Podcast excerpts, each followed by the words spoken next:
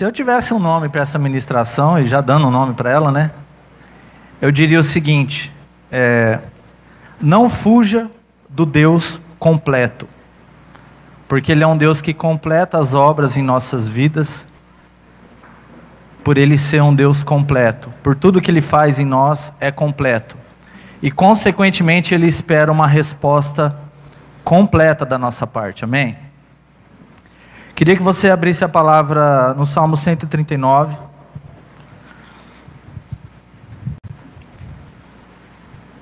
Talvez a versão que eu vou ler aqui vai estar diferente da que vai mostrar no telão, mas não tem problema.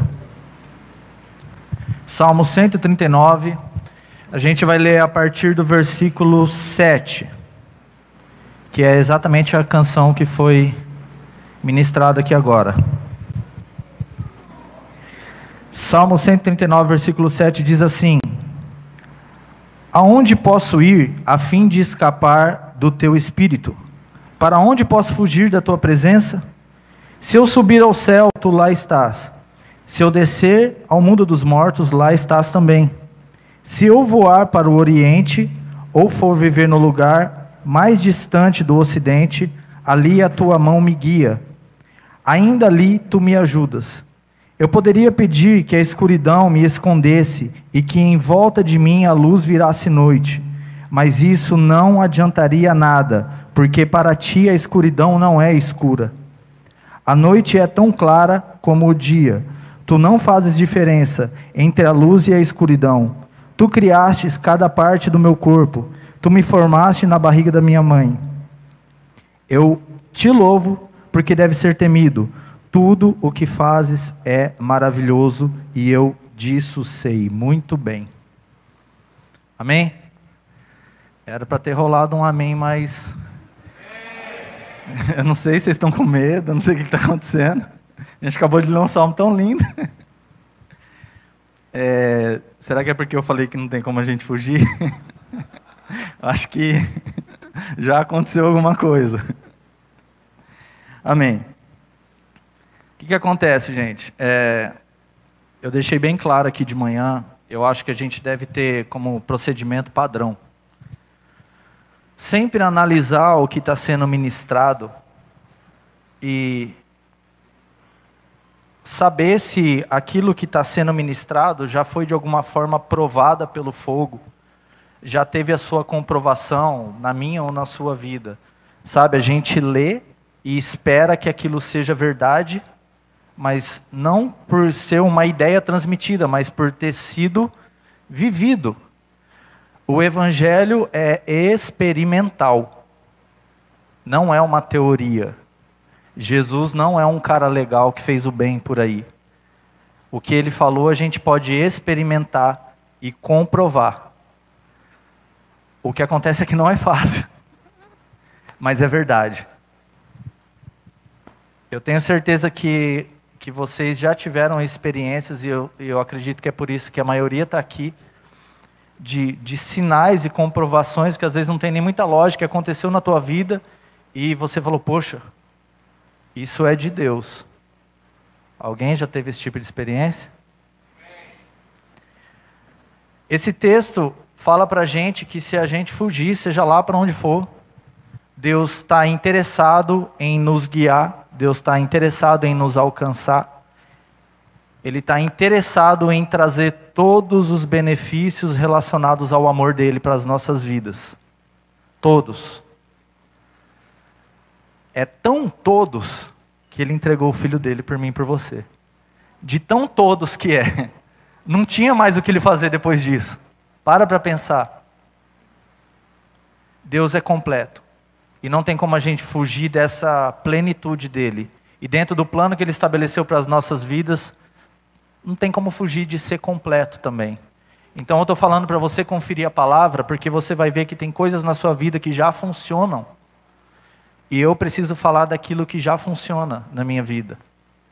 Porque é assim que a gente experimenta Jesus. Jesus diz assim, ó: "Quando vocês ouvirem a minha palavra e praticar, vocês estarão em mim, o Pai, e eu e o Pai estaremos em vocês.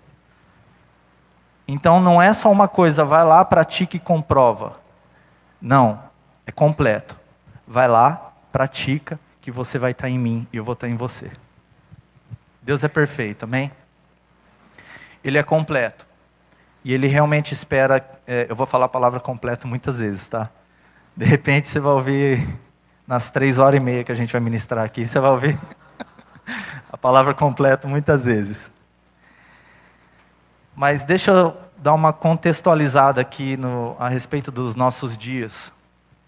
Hoje, como em todas as eras, como em todas as épocas, existe um inimigo, vulgo diabo, existe um sistema trabalhando terrivelmente, insistentemente, para não deixar a gente enxergar o que Deus quer das nossas vidas a respeito da plenitude, a respeito do que Ele espera de obediência da nossa parte. Existe um sistema todo santo dia militando para que eu e você não entenda isso. Mas, cara, seja franco do que, que você está falando. Eu estou falando de tudo. Das nossas vidas, da área emocional, sentimental, financeira, é, profissional, do nosso coração. Estou falando de tudo. Existe um sistema não é, é, nada satisfeito de que você saiba disso. E como que a gente pode comprovar? Eu, eu tenho percebido, eu tenho conversado com algumas pessoas, é, amigos ou pessoas que às vezes eu estou em alguma conversa informal. Eu pergunto para elas, é, quando a pessoa estuda, por exemplo, ela faz faculdade de tal coisa, eu pergunto: você já ouviu falar de tal coisa? A pessoa fala: não. Hoje cedo eu perguntei na área da psicologia, é, por um milagre, a Mari tinha ouvido falar já, né? mas eu perguntei para ela se se por acaso ela tinha ouvido falar do Viktor Frankl já. E é um cara que, que chegou a conclusões terríveis, criou métodos mais terríveis ainda, de, de choque, para a gente acordar para a vida. Mas não, as faculdades preferem falar de Freud, preferem falar de outros, que jamais colocariam Deus na conversa. E esse homem, por exemplo, ele ele foi um médico psiquiatra, ele teve num campo de concentração todas as melhores conclusões dele, ele diz que foi porque ele tem, tinha fé. Hoje, num, num contexto acadêmico, a maioria da, das coisas que é passada tenta cortar Deus. E aí você se forma sem tocar no assunto. E aí você leva a sua vida profissional sem conectar com as coisas com Deus. E aí vai. A hora que você vê, a vida passa e a gente foram, a gente foi algum tipo de cristão normal, sem nada mais profundo. Então assim, ó, vou dar uma volta grande aqui, mas a gente vai chegar em algo pesado, tá? Eu quero, eu já vou aproveitar, eu vou até ler uma frase dele, e aí depois eu quero concluir algo. Ele disse o seguinte: quando a circunstância é boa, devemos desfrutá-la. Quando não é favorável, devemos transformá-la. E quando não pode ser transformada, devemos transformar a nós mesmos. E eles escondem isso da gente.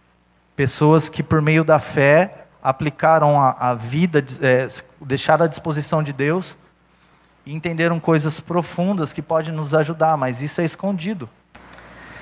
É, Para finalizar essa parte aqui, eu, eu também gostaria de dizer assim, ó. Tem, atualmente tem uma filosofia de vida rolando por aí que está arrancando pessoas de, da igreja. É, quem tem ouvido aí falar de pastor se matando, por exemplo?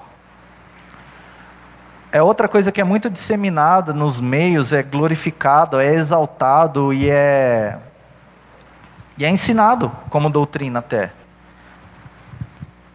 O fato de que a vida é uma droga e depois você morre. Essa foi a conclusão do filósofo Nietzsche. Basicamente é isso que ele fala. Eu sei que os acadêmicos vão falar que não, é muito mais que isso, é uma obra, não sei o quê, mas é por isso que existe o niilismo. A vida vira uma droga para a pessoa. Por quê? Só trabalha, paga boleto, e quem não passa por isso, né? E você acaba olhando para isso e fala, quer saber? Eu acho que é só isso a vida mesmo. Não estou achando outra coisa não. Falta do quê? Falta da gente procurar o Deus completo. E aí, eles omitem mais um pouco, outra coisa que não é ensinado na, nas faculdades, por exemplo. Esse tipo de princípio que ajudaria a gente não só na nossa formação profissional, mas como cultura estabelecida em todos os lugares, é, é, pelo menos um pouco da cultura do reino estabelecida em todos os lugares, ajudaria as pessoas a viver melhor. Mas essa não é a intenção do diabo. Existia um, um sujeito, um outro candidato a avô também, muito especial, chamado Gilbert Chesterton. Ele falou assim: olha a conclusão, ele era um cristão, tá? Que também é, é escondida nas faculdades. Esse cara ele combatia essa filosofia de Nietzsche de uma forma muito bem humorada até. Mas olha uma frase dele. A Bíblia nos ensina a amar o próximo e também a amar nossos inimigos, provavelmente porque eles, em geral, são a mesma pessoa. Ame ao próximo, ame o seu inimigo. É, de repente a mesma pessoa. É difícil a gente aprender essas coisas por aí. Você volta para casa cheio de conversa, cheio de matéria, muita coisa interessante, é claro. Mas por que, que eu estou falando isso, gente? É, é um ensino isso aqui? É, não. O fato é que nós, brasileiros, caímos no buraco que a gente viveu aí na, nas últimas décadas por falta de entender que Deus é um Deus completo. E a gente foi deixando, a igreja foi deixando, as pessoas foram deixando de buscar Deus da forma com que deveria ser. Aí o que, que aconteceu? As próprias pessoas começaram a eleger outras pessoas que nos enganaram. O que, que tem a ver esses caras que você está falando aí, da faculdade, não sei o que, que tem a ver? Eu vim aqui para ouvir isso, veio. Porque é um pouco é um pouco de luz em cima do buraco que a gente caiu. É por falta de posicionamento da igreja. E aí o coletivo funciona como? É, cada um no seu íntimo, na sua intimidade com Deus, no seu secreto, crescendo, amando a Deus, é, se desenvolvendo e ajudando o fogo da igreja a permanecer aceso. Por que, que eu e você cansa? Por que, que a gente chega a conclusões terríveis a respeito da vida? Porque não é só porque a gente está con conduzindo a vida às vezes errada. É porque nós temos algo proferido lá atrás, quando Jesus falou: Pedro, sobre essa pedra eu vou edificar a minha igreja. E a gente mesmo, que é a igreja, não faz o que deveria fazer. E cai nisso é, na igreja tem, tem sido falado muito sobre maturidade. É um ano onde a gente vai acessar essa maturidade, porque precisa. Precisa tanto que nos últimos meses eu tenho pedido para Deus: Deus, se revela a mim como Pai. Deus, se revela a mim como Pai. Deus, se revela a mim como Pai eu vou ser pai. Tem jeito melhor de entender? Não tem, né, pais? Não tem. Eu logo de cara eu comecei a entender o seguinte, né? A gente sempre ouve falar que que dá trabalho cuidar de filho. Gente, para de falar isso para mim, tá? Só que assim, ó, dá trabalho antes de nascer já porque tem que cuidar. Você tem que idealizar, você tem que planejar. Então, Deus não teve só o trabalho de morrer por nossas vidas na cruz. Ele teve trabalho antes já. É por isso que diz que ele descansou depois da criação. A gente está dando trabalho para Deus desde antes da existência. Certo? Infelizmente. Mas isso vai mudar, é por isso que a gente está aqui. Eu costumo dizer que existe microfone, caixa de som, essas coisas ainda, porque a gente tem um grande problema para resolver. E nós estamos aqui para falar deles. Jesus resolveu o maior deles, né? Mas a gente está aqui para falar dessas coisas. E aí eu tinha que falar isso para o pastor Rodrigo e para a pastora Laine e não falei. Aí, num dos dias que a gente estava lá com a doutora, que ela estava fazendo ultrassom, ela falou assim, ó. O coração dele estava a 107, agora está a 140, vai chegar a 180 batimento, porque o cérebro ainda não está formado e não envia o comando para o coração se aquietar. Era exatamente isso que eu deveria ter falado para os pastores. A gente vai precisar se aquietar. Se a gente quiser ouvir e perceber as coisas que Deus vai fazer na igreja para a gente atingir maturidade. Eu fiquei de falar isso para eles, não falei. Depois, no dia do exame, a doutora vira e fala isso. Ou seja, é um tempo da gente aquietar o coração para poder prestar atenção melhor nas coisas de Deus. É muito barulho na nossa cabeça, gente. São muitos ministros no YouTube, pelo amor de Deus. É uma enxurrada. Boa parte deles são pessoas de Deus, sim, eu não tenho dúvida alguma. Mas a outra boa parte Infelizmente, são pessoas que estão falando coisas que nem elas provaram na vida delas ainda. Acaba falando sem a propriedade devida e você ouve, mas aquilo não soa completo. Porque a pessoa também não experimentou. Eu tenho assim, ó, procurado alertar, cuidado com quem você fica ouvindo no YouTube. Se a gente fosse simplificar a coisa, só o que é recebido aqui de domingo, o que os pastores têm ministrado, já dá para conduzir todo mundo. Você nem precisaria ligar o YouTube para ver nada. Mas tá, vamos lá, então vamos assistir outras coisas, vamos aprender mais de Deus. Legal, legal, é claro. Isso precisa ser feito. Mas nada substitui você ler a palavra, entrar no quarto e orar a Deus. Deus, fala comigo, me dá sabedoria, porque Tiago falou que o Senhor me daria se eu pedisse.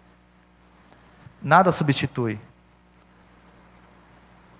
se você e eu, a gente quiser realmente resistir a certas coisas, não vai ser ministrações dos outros, conclusões alheias que vai fazer a gente permanecer. Não vai ser, a gente vai vai falar disso daqui a pouco. Mas não vai ser. É um tempo de realmente é, aquietar o coração. Não é que é um tempo, sempre é tempo. De aquietar o coração, entrar no quarto e Deus se revela a mim se revela a mim. Aquilo que você pedir, eu tenho certeza que Deus vai fazer. Existe uma intenção no coração dele que toda ela, todo o propósito redunda em glória para ele. Sabia? Tem um livro do John Piper que ele fala o seguinte: é, durante muito tempo foi ensinado que a gente, como cristão, a gente tem que ser feliz e adorar a Deus. Não parece coisa boa? Poxa, ser feliz e adorar a Deus, ótimo. Só que ele fala assim que uma preposição deu muito problema. Ser feliz e adorar a Deus. Não está certo. A gente deveria ser feliz ao adorar Deus. Isso muda completamente a história. Faz com que a gente realmente é, é, passe a, a buscar o porquê que deve ser assim. Deus, por que, que eu preciso ser feliz ao adorar o Senhor e não ser feliz e adorar o Senhor? Porque eu não posso ter duas vidas. Ele nos quer por completo. Ele não te quer feliz no trabalho, realizado e tudo mais, e feliz com Ele. Não, Ele quer ver você feliz com Ele. Porque existe uma diferença absurda a respeito da, da felicidade que as coisas do mundo traz e a felicidade que ele traz. A felicidade do mundo é, realmente nos faz feliz. Legal, né? Felicidade significa ser feliz. Só que a felicidade de Deus, ele, pra, para os felizes de Deus, ele chama de bem-aventurados, que significa mais que felizes. Feliz muita gente foi nesse carnaval. Tava uma alegria só por aí. Mais que felizes é só para quem entende o Deus completo. É só com Ele. Não tem jeito. Aí.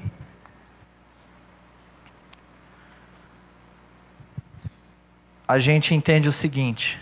Então Deus me revela por que diz. Ele fala, porque eu sou a felicidade. Não tem como você ser feliz e adorar a felicidade. Você vai ser feliz ao adorar a felicidade. Você não vai ser, você não vai amar e me adorar. Você vai me amar ao me adorar. Porque eu sou o amor. Falando, o exemplo não vai ser bom, mas falando de uma forma bem simples, é a mesma coisa que você ficar é, venerando a fome e não a comida. Ou é legal ter fome porque agora eu vou lá e vou comer. Não era melhor você já ter o contato com a comida logo? E comer é bom, né, gente? Fala a verdade. Dá mais de domingo, depois de ouvir três horas de mensagem. Aí reside a grande diferença da pessoa religiosa com a pessoa que realmente se encontra com Deus.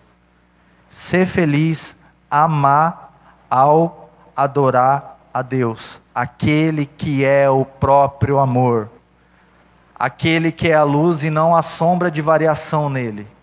Gente, é uma coisa muito, muito profunda e ao mesmo tempo muito absurda. A gente ouve essas coisas e acha até estranho, por quê? Porque realmente o plano do inimigo tem funcionado. Se a gente não parou para pensar em algumas dessas coisas, é porque o plano do inimigo está em andamento e está funcionando. E não deve ser assim. Amém? Você está feliz? Ao adorar a felicidade? E se eu perguntar se Jesus está feliz com você? Muda a conversa. Cada vez que a Laine fala, você, eu vou ensinar vocês a fazer, tá? Tá filmando ela. Tutorial. Vocês estão felizes? A hora que chega no I, sempre que ela faz essa pergunta, eu falo, Deus do céu. E o Senhor está feliz comigo? Vamos lá continuar a falar dessa completude. Existe essa palavra, né, André? Olha, eu queria ser completo igual esses caras aqui, ó. Ter a alegria do pastor Luiz, o português do André, do pastor André, e a beleza do pastor Marcinho. Ia tá, ia tá feito, olha isso. Você olha daqui, é demais. É muito completo o negócio. Então vamos voltar a falar sério, gente. Não é stand-up gospel, tá? Mateus 5,20, abre aí, por favor. Pensou? Pastorzão completo.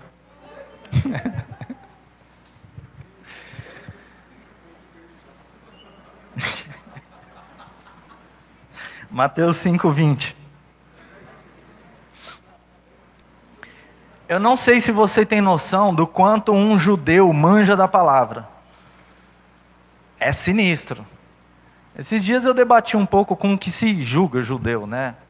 Quando a palavra falou que nem todo de Israel é israelita, eu não entendi porque ele estava falando que ele era judeu. Provavelmente ele nasceu aqui em Rio Preto. Mas eu comecei a debater, ora, eu, ele falava o meu povo, o meu povo, eu pensei, poxa, o cara está estudando com os rabinos aí, dizendo que é judeu, ele não parou para pensar que eu e ele veio do mesmo homem, que o povo dele também é meu povo? Acho que não, não funcionou direito a informação, né? Mas ele falava meu povo e tal. Então, assim, os judeus manjam muito da palavra. Porque na cultura deles, eles têm que ter um contato muito forte com isso. Mas em Mateus 5,20 diz assim: ó, Pois eu lhes digo que se a justiça de vocês não for muito superior à dos fariseus e mestres da lei, de modo nenhum entrarão no reino dos céus. Mais uma vez Deus falando, ó, aqueles caras ali, eles manjam muito, mas não está completo o negócio. Se vocês não excederem isso, se vocês não forem muito superiores a isso, sem chance. Pesado, né? Eu, qualquer um que está aqui, provavelmente pegar um rabino de ponta aí, você não, não entende da palavra o quanto o cara entende. Mas, como é diferente, né? Você se relacionar com Jesus. O resultado é diferente. E aí, é, conforme você vai andando na palavra, você sempre vê Deus mostrando. A gente vai entrar na parte mais pesada disso aqui ainda, tá? A coisa está leve. Mas você vê Deus mostrando a todo instante, ó, não está completo. Eu sou um Deus que quero concluir a obra. Eu sou um Deus completo e eu quero que você faça tudo o que eu falar. E na matemática de Deus, as coisas são diferentes. Os 10% do dízimo, para ele, por exemplo, é obediência completa. 10% para ele é completo. Porque tem obediência. E o mundo vive tentando inverter esses valores, né? Eu fico doido, eu fico bravo quando eu chego no lugar e eu tenho que dar os 10% para o garçom. Não por causa do garçom, porque eu sei que muitas vezes não vai para ele, né? Mas o mundo critica, a igreja dizimando e agora você vai comer, você tem que dar 10%. Que legal, né? É muito contraditório o negócio. Mas Deus realmente vê, vê a obediência como algo, algo completo. O pastor tem falado muito sobre Saul, da, da postura de Saul acabar, acabar arrancando ele do trono. Obedece, obedece, obedece, eu não fiz um negocinho. Não é obediência. Estou te arrancando daí por causa disso. Agora você pensa, eu e você, eu estou falando de mim e de você, de verdade, você que está aqui. Quanta coisa tem para mexer na nossa vida que não está concluída. Isso eu estou falando por causa de coisas que têm sido mexidas na minha vida e de coisas que eu sei que eu vou ter que mexer daqui a um tempo. É por isso que eu estou falando, quando você ouvir uma pessoa falar, por favor, confere se esse negócio procede mesmo. Porque aí a gente vai estar tá falando da prática, a gente vai estar tá falando do Jesus vivo. E não de uma teoria, e não de uma revela, né, como se diz por aí, pega essa revela aí. Grande coisa, revela não leva lugar nenhum se você não. Eu, se eu não praticar, a revela não me leva em lugar nenhum. Marcos 12, 30. Abre aí, por favor. Esse texto é muito engraçado, porque eu andei perguntando sobre ele a respeito, é, em alguns lugares, quer dizer, e tem gente que não sabe falar. Na verdade, é o é o primeiro mandamento, né? Você pergunta qual é o primeiro mandamento, a pessoa não sabe. Ame o Senhor, o seu Deus, de todo o seu coração, de toda a sua alma, de todo o seu entendimento e de todas as suas forças. Sobrou alguma coisa aí? Ele pediu a tua alma, pediu o teu coração, pediu o teu entendimento, pediu as tuas forças. Não sobrou nada não sobrou nada logo no primeiro mandamento. Por quê? Porque se ele entregou o filho dele, que foi obediente, que fazia isso e tal e tal e tal por mim por você, por que, que ele vai pedir menos para a gente? Isso que ele não está pedindo para a gente tirar o pecado do mundo. Pensou se pedir isso? Aí, aí não ia ter jeito mesmo, né? Eu anotei um negócio aqui que eu acabei entendendo ontem. Perceba, assim, ó, na história da igreja, da, do que veio acontecendo ultimamente, nos últimos anos, existiam aqueles que adoravam de todo o coração. Eram os adoradores extravagantes. Os caras viravam para a parede ali e deixavam a igreja para trás, literalmente. Os adoradores extravagantes. Estava errado? Não. Mas faltava coisa, não era completo tanto que o movimento passou. É claro que a gente deve continuar adorando a Deus de forma extravagante. Eu não estou dizendo que eles estavam errados, tá? Estou dizendo que não estava completo. Antes disso, um pouco, tinha a galera que adorava Deus com a alma. Quem eram esses? Ah, eu vou ter que cantar a música, gente. Não, não vou cantar não. Mas era a, aquela, aquela igreja que fala um dia eu vou te ver aí embaixo e eu vou estar aqui em cima. E a minha vitória é a alma, gente. Você querer a derrota do inimigo, do diabo no caso, né? Tá errado? Não. Adorar a Deus com a sua alma, tá errado? Não. Só que se você ficar adorando Deus só com a tua alma, vai dar nisso. Então, a, a, o erro não consiste na no tipo de adoração, tá? O erro consiste em não ser completo, o cumprimento do primeiro mandamento. Amém? Aí também tem aqueles que adoram com a força. São os organizadores de evento gospel, aqueles que lotam igreja. Traz o nome do momento, manda um cachê violento no cara lá e vamos lotar essa igreja aí. E corre, administra e aluga som e faz contato e tal. Agitar, entre parênteses, as coisas em Deus, movimentos e tal, tá errado também? Não, porque essas pessoas vieram aí também e vêm na cidade, vêm em qualquer lugar. Elas podem estar tá fazendo o trabalho direitinho. Só que uma igreja que vive só em função disso também não vai rolar. Também não está completo. E a última, que eu acredito que é essa igreja agora, a igreja do entendimento. Na verdade, não é só a igreja que entende as coisas, é o mundo inteiro, né? Porque o Facebook deu voz para todo mundo. Cara, você viu, ele tomou a água segurando com a mão direita. Que absurdo. O que, que eu penso sobre isso? E vai. Todo mundo sabe de tudo. Todo mundo tem assunto. Todo o, o que um artista faz, fala, Deus do céu vira um burburinho, porque todo mundo tem opinião, todo mundo sabe de tudo, e na igreja também é assim. Tem a galera que sabe de tudo, né? E realmente tem gente que sabe muito, sabe demais, mas extrapola, sai da área que deveria. O pastor Luciano Subirá trouxe uma mensagem a respeito disso esses dias de, como diria lá em Brasília, de rachar o capacete. Ouça essa mensagem e ouça com cuidado se eu não me engano, é Influências Perigosas, né? Falando sobre as pessoas que vão saindo da, do campo de atuação e vão mexendo naquilo que não deveria. É tão complicado que assim, ó, a coisa se confunde, porque realmente é engano, né? Eu estava falando hoje, é, preciso dar uma pincelada nisso bem rápido, mas assim, ó, a respeito de líderes que têm incentivado a igreja a ouvir música do mundo. Ah, cara, vai falar que não pode. Pode. Mas um cara que tem voz, falar para você ouvir música do mundo é complicado. Porque nem todo mundo tem filtro. Aí você acaba ouvindo coisa terrível no meio das músicas e nem sabe. Principalmente quando é numa língua que você não conhece. Tá? E aí o que, que eu entendo com isso? No meio desse, desse mar de entendimento. Quando um líder fala para você, ouça a música do mundo, a gente ainda está falando de Deus completo, tá? Ouça a música do mundo. Para mim, no meu entendimento, isso é no máximo as tripas falando para a boca, beba refrigerante. É o corpo falando para o corpo, porque o cabeça não te falaria isso. Porque ele sabe que refrigerante faz mal.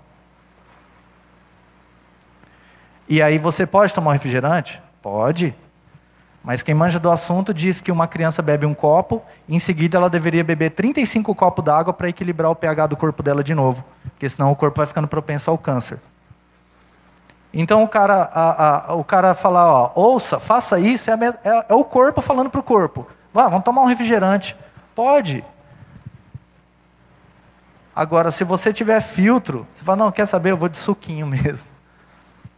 Suco natural. Então, esse tipo de coisa está nesse tempo agora é, cheio de entendimento, nesse mar de entendimento, mar de estudo, mar de tanta, de tanta coisa.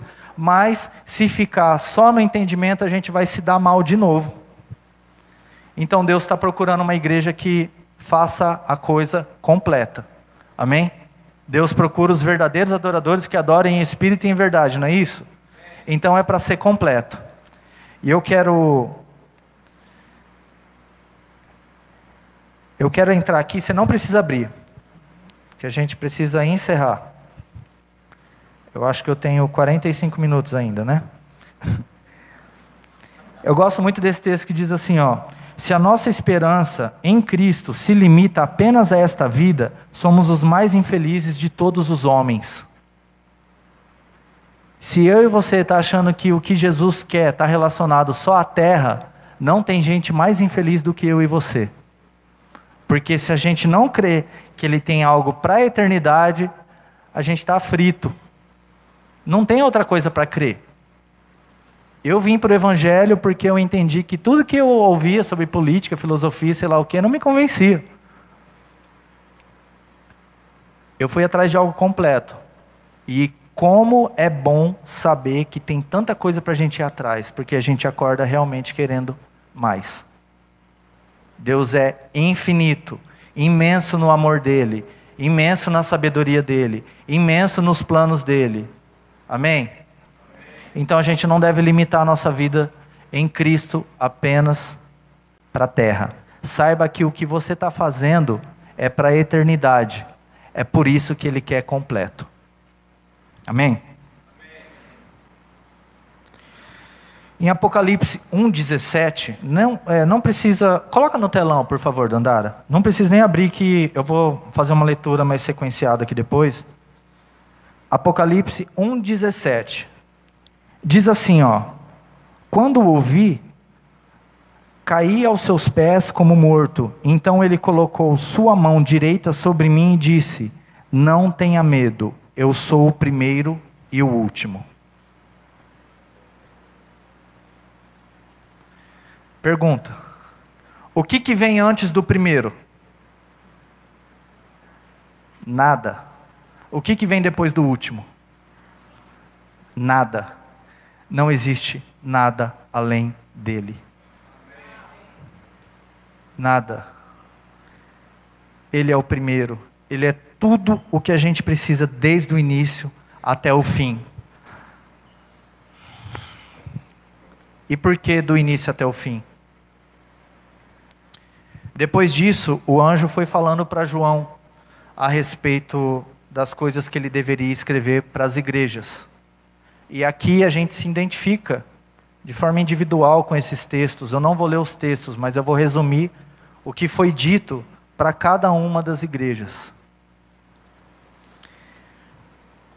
Para Éfeso, ele falou assim, ó, que a igreja faz é de repente a igreja que a gente está falando, né? Administradora, corre atrás, mas não ama mais como no primeiro amor. Ele falou para a igreja de Éfeso: vocês não estão completos. Vocês fazem, mas não amam como no primeiro amor. Resolveu fazer? Resolveu parte, mas não resolveu tudo. Para a igreja de Esmirna, você se acha pobre, mas você é rica, tá? Até aí tudo bem. Porém, você vai ser perseguida e vai ser provada. Você ainda não está completa. Você é rica, você se sente pobre, mas eu, eu te dei riquezas.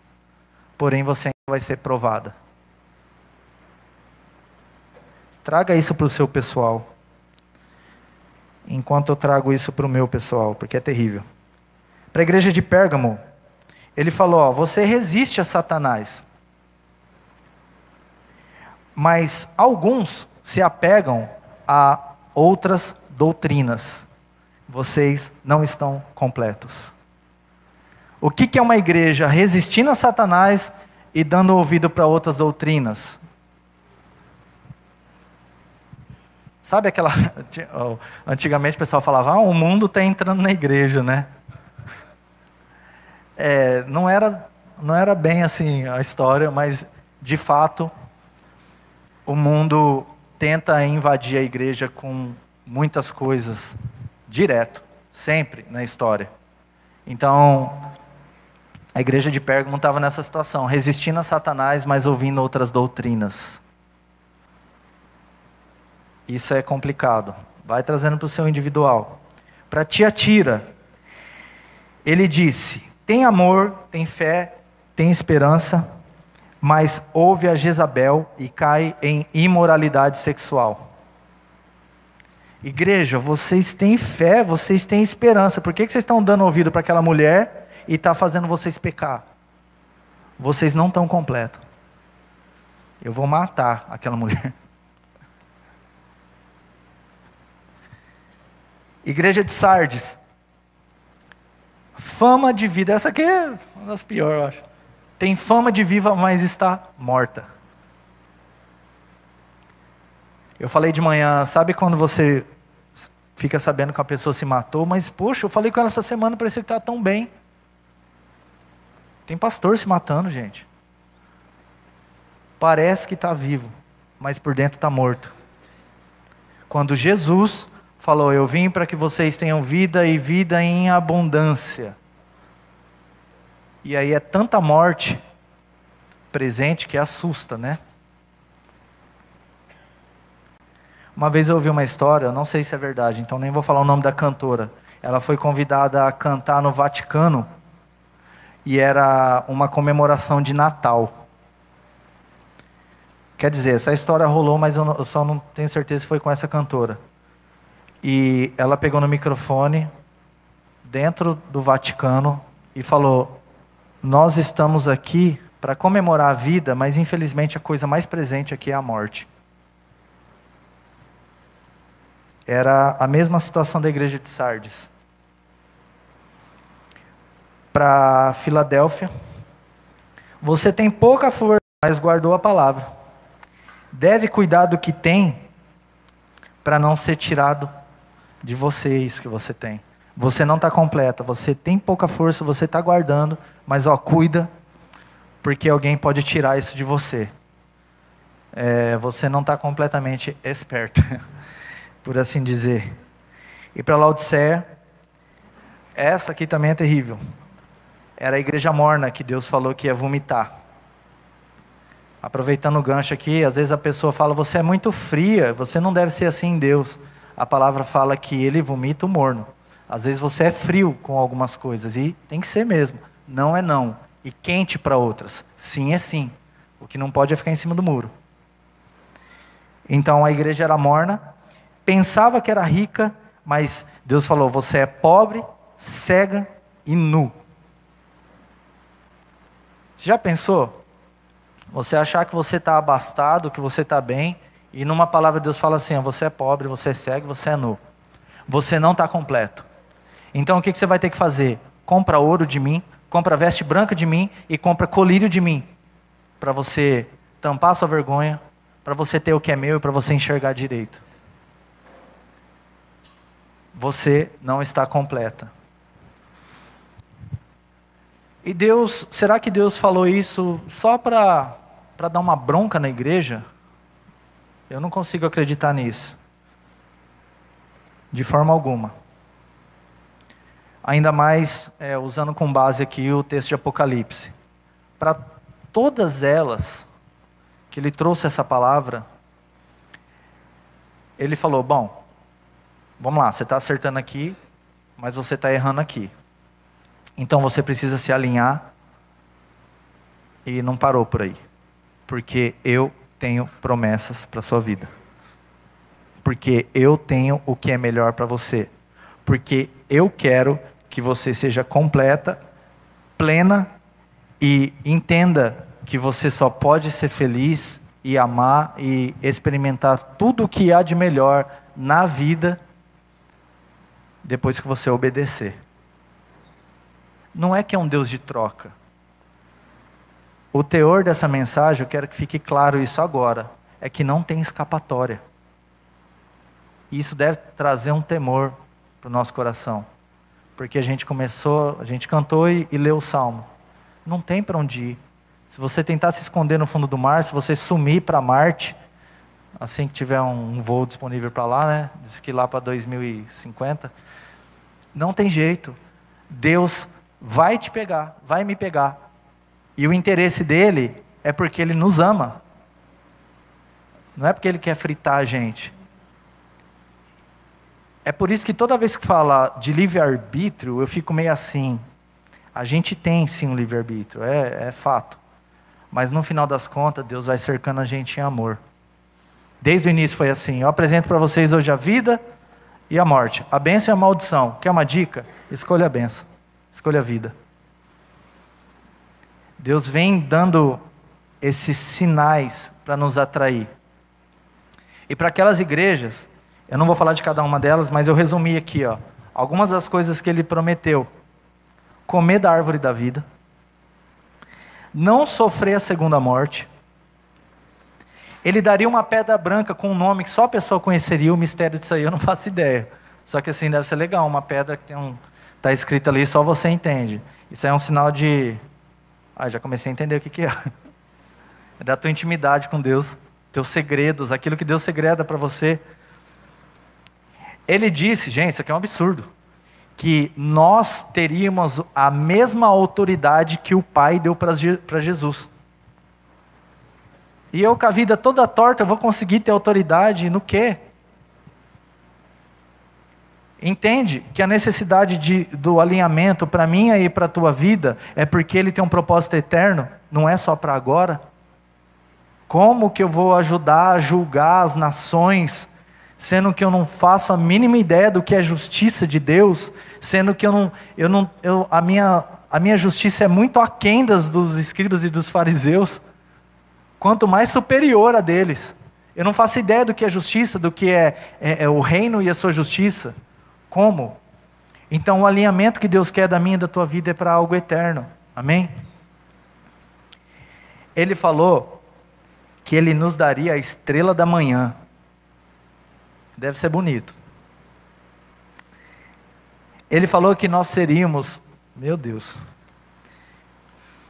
uma coluna no santuário de Deus que jamais seria tirada dali. A palavra é jamais é porque é eterno. E aí a última, não menos importante, que de novo confronta o nosso caráter. Ele falou que a gente se sentaria no trono com Jesus. É muita coisa, gente. É muita coisa para a gente ficar negociando a nossa vida, negociando a necessidade da gente mexer por completo nela, entregar por completo. É muita coisa. E o pior, não só é muita coisa, como não tem como fugir. E esse não tem como fugir é por causa do amor dele. Por que, que a gente quer fugir às vezes? Por que, que a gente desanima? Por ouvir a voz de um monte de pessoas que não experimentaram a Deus? Por ouvir a voz de uma pessoa que falou que religião é para quem tem medo da escuridão? Sendo que ele não sabia que a gente não tem medo da escuridão? Então não funciona o argumento dele. E mais que isso, a gente também não tem medo da luz. A gente quer a luz. A gente está aqui porque a gente quer a luz. Eu não estou aqui só porque eu preciso que Deus opere um milagre financeiro na minha vida, estabeleça a paz no meu lar e coisas do tipo. É isso também. Mas isso não está em primeiro lugar de forma alguma. Então eu não sei se isso veste no seu coração, mas assim, ó, adore a Deus com o teu entendimento agora. Entrega a tua alma, o teu coração, entrega tudo. E entenda, eu e você, nós não temos como fugir do que é completo. Ele te formou por completo, me formou por completo. E ele tem um plano que é eterno. Amém? Quem se alegra com isso? Agora é a hora boa de perguntar: vocês estão felizes? De saber que a hora que a gente sair daquela porta, na verdade agora, né? Pode começar agora. A gente tem tanta coisa para buscar em Deus, tanta coisa boa, tanta coisa boa que a gente ainda não teve contato tanta coisa boa. Para a gente parar de ouvir a voz do mundo que fica confrontando aquilo que a gente acredita. Gente, Deus é muito maior, muito maior, muito maior do que essas frases postadas em Facebook, pelo amor de Deus. O que Ele tem para falar diretamente aos nossos corações é muito maior. Antes de ler o último texto, eu quero perguntar: quem espera o avivamento aqui? Levanta sua mão. Se você espera um avivamento, pode levantar. Levanta sua mão se você não sabe o que é avivamento. Pode levantar. Quem já ouviu, quem nunca ouviu falar do avivamento. De tempo em tempo Deus faz coisas tremendas na terra para tacar lenha na fogueira de novo. E mais uma vez a gente está ouvindo falar de avivamento. Olha, eu realmente espero que seja. O pastor Rodrigo fala muito sobre o avivamento cultural, que vai vir no entendimento. O nosso comportamento, tudo em nós vai falar diferente. A cultura vai ser diferente. Vai ser muito mais parecida com a do reino. Eu de verdade espero um avivamento. Mas nem de longe eu acredito que esse movimento que está tendo agora é de avivamento. Eu não consigo acreditar. Até porque relaciona-se muito avivamento à música avivamento a grandes moveres. O Billy Graham, que foi o maior evangelista do século, falou: se 5 pessoas, 5% das pessoas que eu evangelizei, que eu ganhei para Jesus, tiver firme em Deus hoje, eu vou achar um milagre. Então, eu realmente espero, eu realmente queria que fosse, mas eu não sei se é verdade. Sabe por quê? Porque o avivamento aponta, esse avivamento falado, ele aponta para algo que não é completo. É por isso que pode ser um engano. Em nome de Jesus, que venha o avivamento mesmo. Só que ele só vai acontecer com um propósito para mexer na gente por completo. Amém por isso. E a outra coisa que deve ser dita a respeito disso é que toda vez que acontece, tem muito derramamento de sangue. Amém? Difícil falar amém, né? Morre muita gente. Deus traz justiça. Então eu não posso acreditar numa geração musical falando de avivamento. Eles nem viram sangue na vida deles. A coisa é muito séria, é muito mais séria do que o que é dito. Porque, como se não bastasse o mundo atrapalhando o nosso entendimento, às vezes as igrejas confusas e as vozes confusas tentam atrapalhar também. Então, assim, ó, que a gente venha realmente ansiar é, pelo avivamento. Só que venha ter consciência de que isso traz justiça, a coisa é violenta e é para mexer dentro de nós, porque nós não temos escapatória. Quando você chama o avivamento, você está falando, Deus, eu não tenho escapatória. Se tiver que matar, mata logo. Se tiver que mexer, mexe logo. Porque tudo é para ser para a glória dele. Tudo. Tudo. Amém?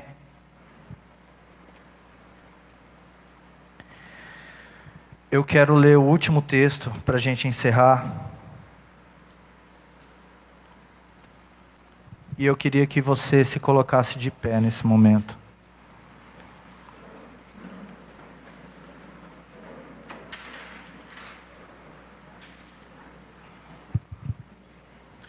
É noite de ceia, o momento é propício, o assunto é propício, é necessário a gente falar um pouco, muito pouco disso, for ver. Mas eu e você, nós precisamos de um posicionamento sério, radical e completo diante de Deus.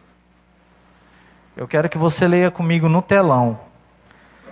É, segunda Crônicas no capítulo 7, no versículo 14. A gente vai ler devagar, a gente vai ler com cuidado, e a gente vai detectar algo nesse texto, amém? Tá aí? Se o meu povo, que se chama pelo meu nome, conta no dedo comigo, se humilhar e orar, buscar a minha face e se afastar dos seus maus caminhos, dos céus eu os ouvirei, perdoarei o seu pecado e curarei a sua terra. O comando, de novo, é completo. Envolve humilhação, envolve oração, envolve busca por Deus e, por último, a consumação disso que você está orando se afastar do mal. Só que ele não está só exigindo algo completo. Ele está falando que ele vai fazer algo completo. Gente, isso é. Isso é muito forte. Ele vai nos perdoar. E ele vai curar a nossa terra. O Brasil precisa de cura. Amém? Só que quem tem que se posicionar? O povo que se chama pelo nome dele. Porque ele não tem interesse em só resolver a tua vida, a tua casa. Ele tem interesse na nação. Ele tem interesse no planeta inteiro. Por isso que Jesus morreu pelo mundo.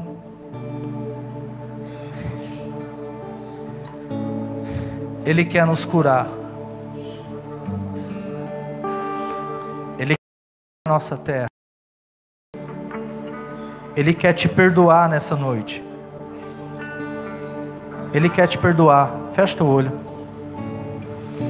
Ele quer te perdoar.